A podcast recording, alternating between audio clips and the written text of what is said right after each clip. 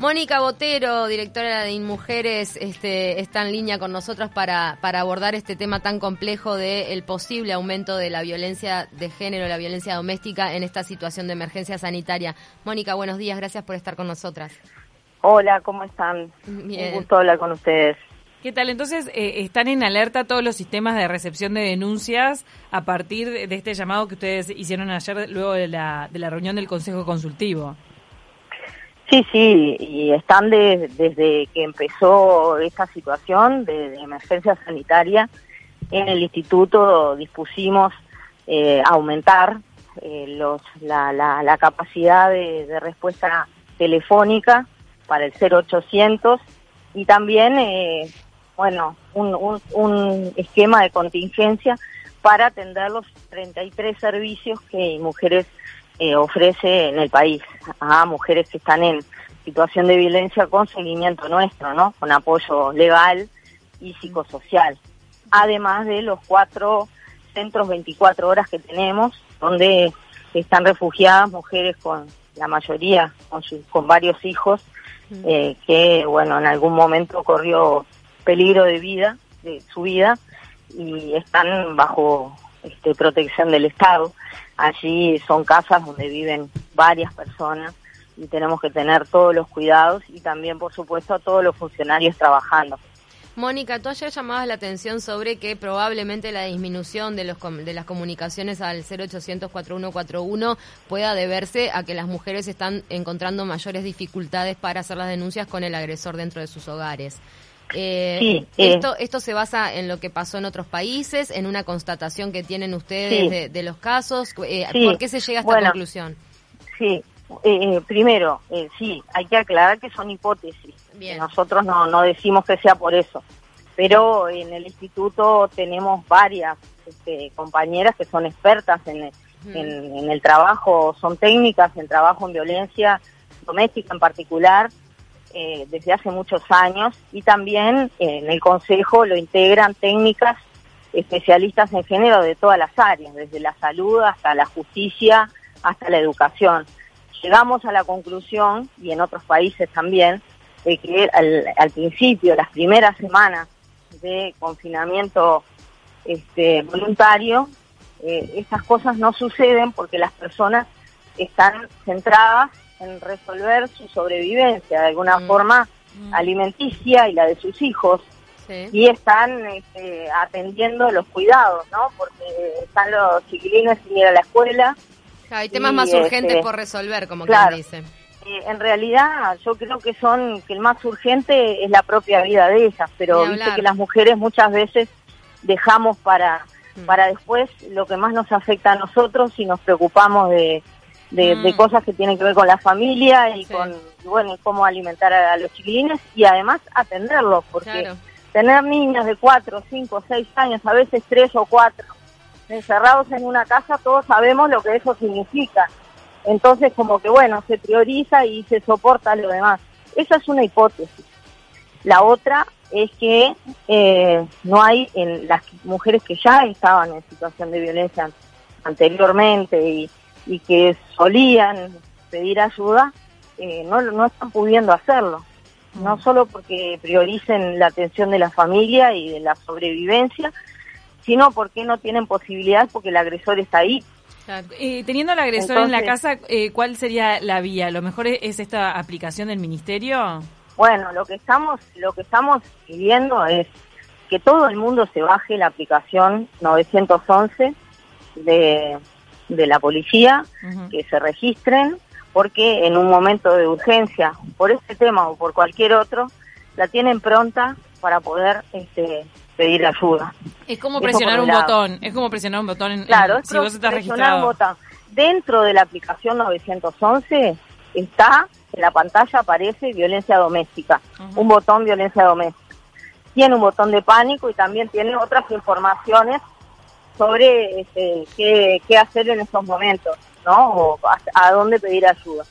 Mm. Eh, eso por un lado. Por otro lado, estamos apelando también a la solidaridad eh, de la comunidad, a mm. que las personas que escuchen ruidos, gritos, ni que hablar pedidos de ayuda, que puedan comunicarse ellas al 911 o si el pedido de ayuda es este, más discreto, porque a veces hay mujeres que no están en condiciones de denunciar al agresor eh, con la policía, si puedan este, comunicarse con los servicios de mujeres para que las orienten de cómo ¿Y cómo es el abordaje, Mónica? Porque gente, hay oyentes que nos están escribiendo que de repente eh, sintieron situaciones así, llaman al 911, viene la policía, como que bueno, eh, regentea que no pasa nada, que sea, de, eh, no sé, una agresión física visible y se van y no pasa nada. Entonces, ¿cómo se, se, se elabora ese abordaje para que esa persona pueda seguir teniendo contención más allá del hecho puntual de que vaya la policía?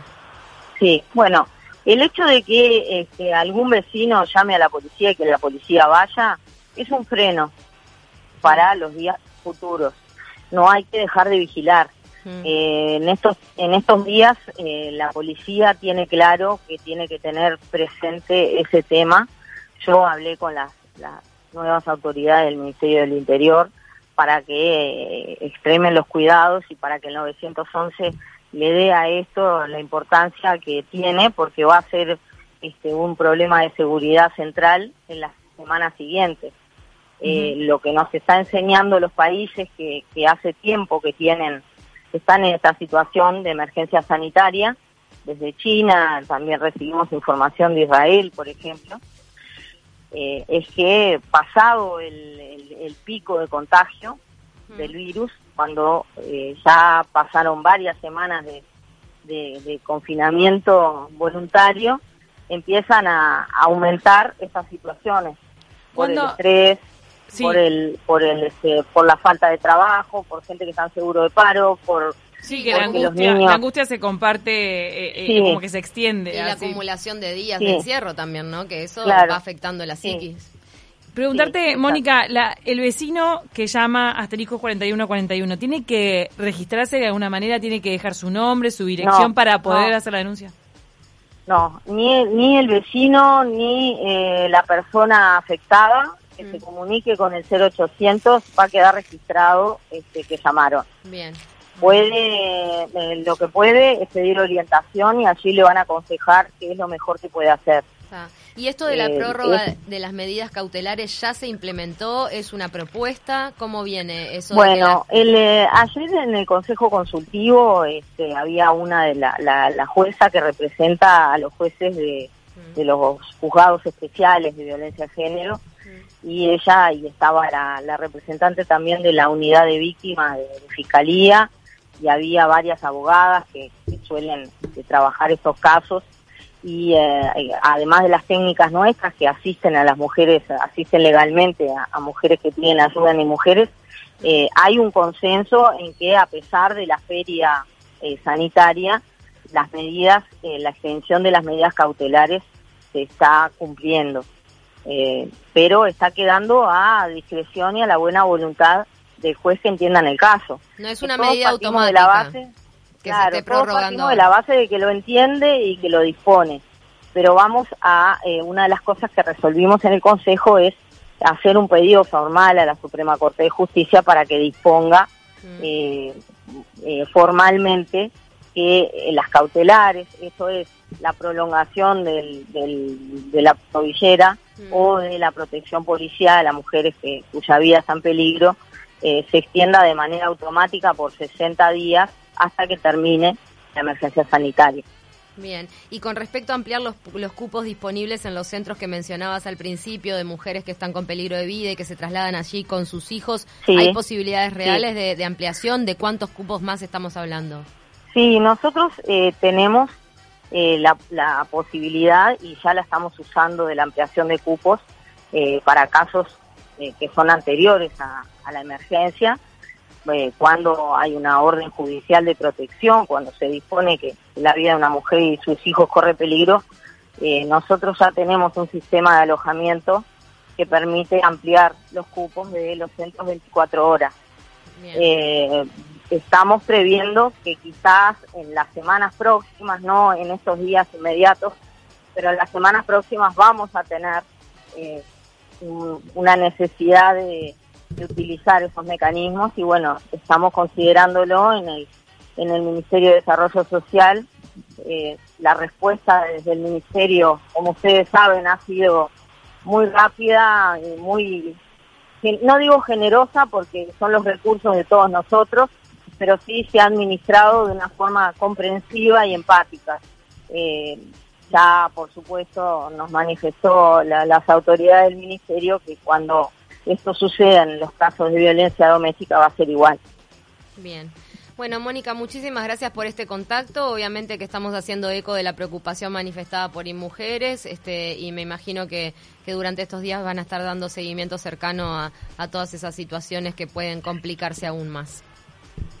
Bueno, muchas gracias. Así será y estamos comprometidos para hacer eso.